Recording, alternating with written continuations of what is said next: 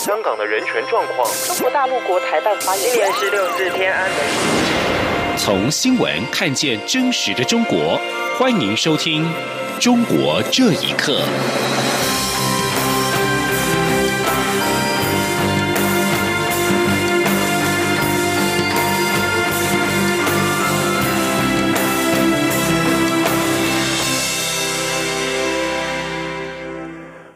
欢迎收听《中国这一刻》。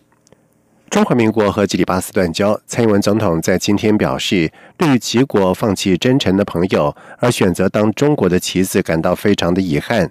蔡总统表示，在选举之前，中国的打压只会更多，他们的目的就是要扭转总统大选的战局。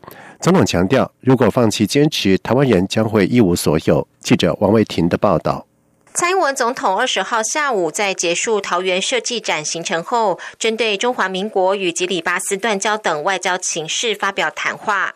蔡总统表示，台湾与吉里巴斯断交，政府全程掌握，外交团队也尽了很大的努力。他对于吉国政府的决定感到遗憾。蔡总统表示，吉里巴斯放弃真诚的朋友而选择当中国的棋子，这是一个很大的错误。蔡总统说：“根据政府掌握的情资，在大选之前，中国将有更多的打击与胁迫作为，目的就是为了扭转总统大选战局。”蔡总统说：“那他们的目的只有一个，也就是想扭转这个总统大选的战局啊。那他们试图用呃打压的行动，告诉台湾人说，我们不能买战机。”我们不能称香港，我们只能选择一个会向中国低头的总统，哈。蔡总统表示，他要代表中华民国台湾，坚定告诉中国，对于一国两制，我们的答案只有三个字，就是不可能。蔡总统说，这些恶霸式的胁迫不会让台湾人放弃坚持。他也要告诉国人同胞，如果在这个时候放弃坚持，世世代代的台湾人就不会有主权，不会有自由，不会有民主，我们将会一无所有。中央广播电台记者王威婷采访报道。而针对台湾和基里巴斯断交，陆委会发表严正声明，谴责中共在夺我邦交国，认为北京当局已经严重破坏台海和平现状以及互动基础，是造成两岸对立的区域不安的根源，势必要为可能后果负起最大的责任。我方要求对岸立即停止挑衅，也呼吁国际社会正视这种国家暴力侵犯行径是否仍被允许在国际体系当中而不受制裁。在欧洲复兴组织的推动之下，目前被关押在狱中的中国维族经济学者伊里哈木·图赫提是再次被提名为二零一九年萨哈罗夫思想自由奖的候选人。学者表示，伊里哈木获得提名，凸显了欧洲国家对新疆跟中国人权的关注再次提升。请听以下的报道：伊利哈木原为中央民族大学副教授，因为创办网络媒体维吾尔在线。并且拒绝来自中国政府的压力，坚持报道新疆的真实情况。二零一四年被新疆法院以分裂国家罪判处无期徒刑。欧洲议会下属的欧洲复兴组织近日宣布，伊利哈木已经获得将近六十位欧洲议会议员的支持，提名为二零一九年萨哈罗夫思想自由奖候选人。欧洲复兴组织主席。达森斯奥罗斯在一份声明当中表示，作为一名为人权和中国基本自由毫无畏惧的发声者，伊利哈木充分符合萨哈罗夫奖的精神。伊利哈木的女儿，现在旅居美国的菊儿表示，二零一六年伊利哈木曾经获得该奖项的正式提名，虽然最终未能获奖。但是提名本身就凸显了国际社会对新疆和维吾尔人权受到侵害的关注。他对父亲再次被提名并不感到惊讶。菊尔说：“其实被提名，今年被提名，我并不惊讶。首先，一一六年已经是被提名过一次了，啊，这是第二次。然后，呃，一六年为了提上萨赫罗夫奖。”真的是非常艰难的，因为大部分欧盟的人他们对呃这个维吾尔人是没有概念的那个时候，但是现在呃，在欧盟的各个议员，他们都知道啊，谁是伊利哈木图合体，然后维吾尔人是谁，然后现在在中国发生着什么，他们都是有概念的。所以提名上这个奖，我并不惊讶。伊利哈木从未支持新疆独立，但是在文章当中坚持新疆应该实行真正的民族自治。居尔说，自二零一七年之后。他的家人就再也得不到伊利哈木在狱中的任何消息。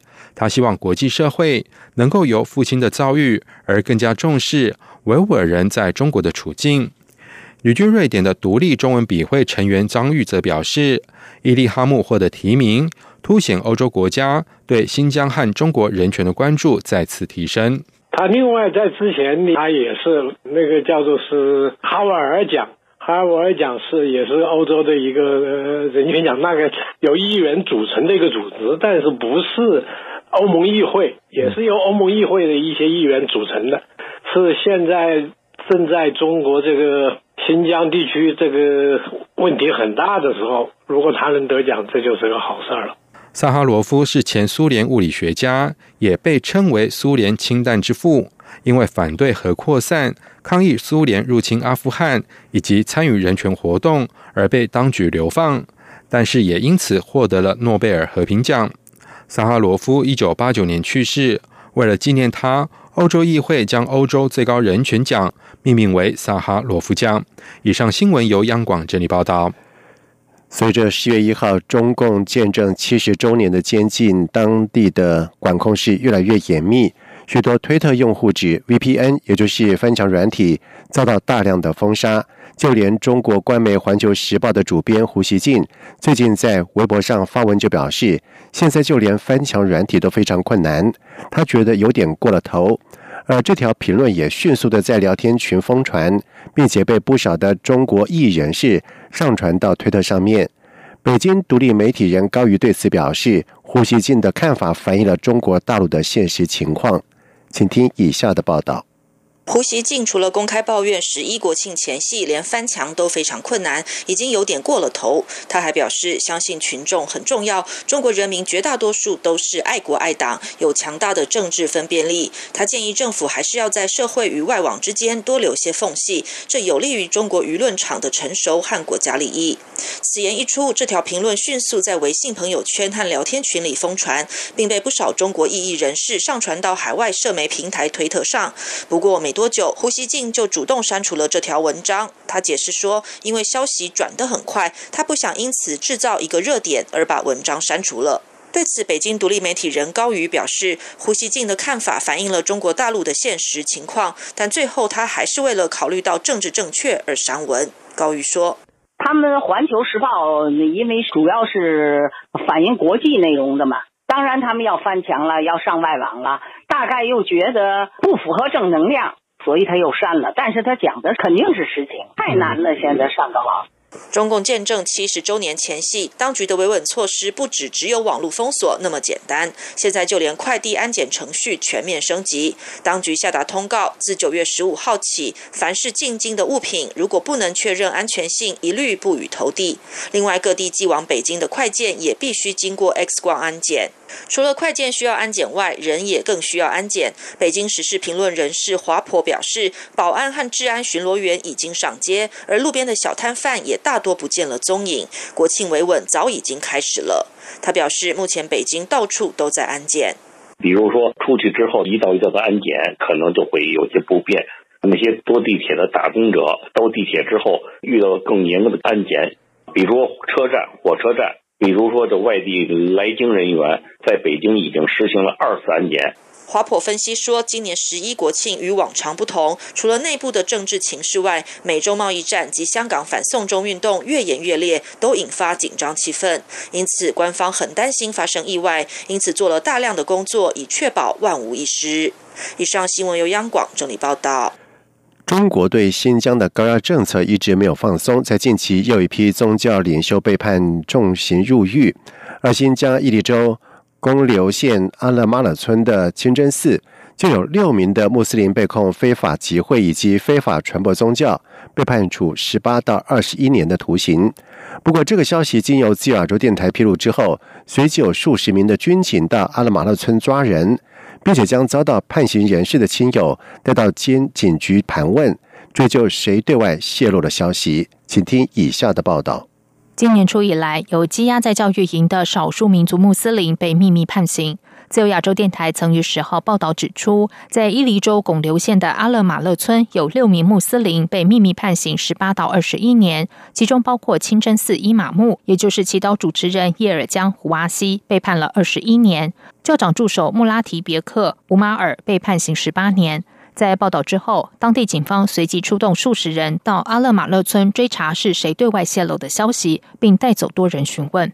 穆拉提别克的亲友叶尔穆哈买德在接受自由亚洲电台访问时，说明了当时的情况。今天上午当地时间上午十点半左右，有两车警察到这个穆拉提别克乌马尔找他的老婆，问我是谁，这个叶尔穆哈迈提胡达贝尔干是谁，是跟你有什么关系？谁给了他的照片？他们带到警局，阿米娜现在在警局，一直在询问，在就是问他是谁，怎么样？照片是谁给的？然后阿米娜的姐姐还有相关的我的亲戚，今天都被抓走了。我爸今天也拿过去问了一下，刚刚才放出来了一个人。耶尔穆哈买德进一步指出，阿勒马勒村被判刑的村民不止六个人。对此，媒体询问当地监狱，却始终没有人回应。事实上，针对穆斯林的抓捕行动一直没有停止过。在新疆金河县山沙子粮站任职的乌斯曼哈利，两年前被送入在教育营，直到今年一月才获得释放。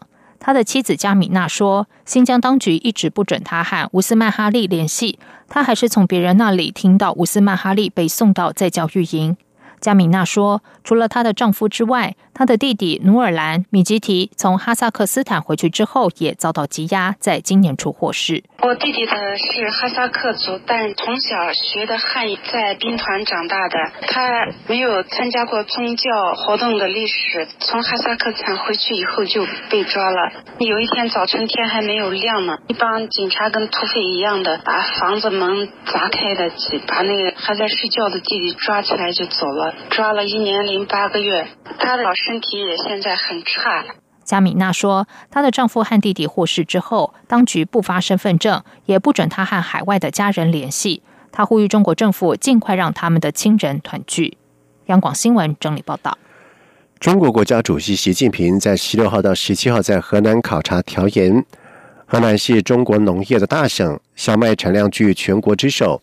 河南的粮食产量一直直接影响到中国全年的粮食的收成。而郑州的学校教师焦婷在接受自由亚洲电台采访的时候表示，中共历任领导人考察河南都强调确保粮食生产，但是今年大量农耕地被用于新建商品房，导致了粮食产量下跌。习近平这次考察河南必定与粮食有关。他并且说，近几年粮食危机已经出现了。整个中国的粮食主要产区主要是小麦，完全依赖于河南跟东北。粮食的增收就能显示中国的粮食库存是丰盈还是亏空。而地方政府弄虚作假，其实河南基本农田根本没有那么多。报道另外引述河南学者赵长峰说。河南是传统的农业大省，如果没有粮食充足供应，首先就是人心不稳，粮食供应不足会导致物价的飞涨。正值外界日益关切中国可能切断稀土矿物出货之际，美国总统川普和澳洲总理莫里森将在二十号公布一项计划，目的在确保这种贵重商品的供应。一名美国高层官员在十九号表示，当局将在进行国事访问的莫里森前往白宫的时候。发表这项计划，美要确确保稀土的全球供应稳定安全上具有共同的利益。同时，根据指出，这项计划的目标是集结两国的专业知识跟资源，以确保一个不会轻易受到冲击的外部影响、稳定而且安全的全球市场。而稀土是包含了十七种的化学元素，从高科技消费者电子产品到军事设备都少不了它。美国百分之八十的稀土是来自于中国。中国国家主席习近平在五月在江西视察稀土公司，引发了对于中国可能切断稀土原料出口，借此在美中贸易战向华府施压的猜测。以上中国这一刻，谢谢收听。无限的爱，向全世界传开，永恒的光。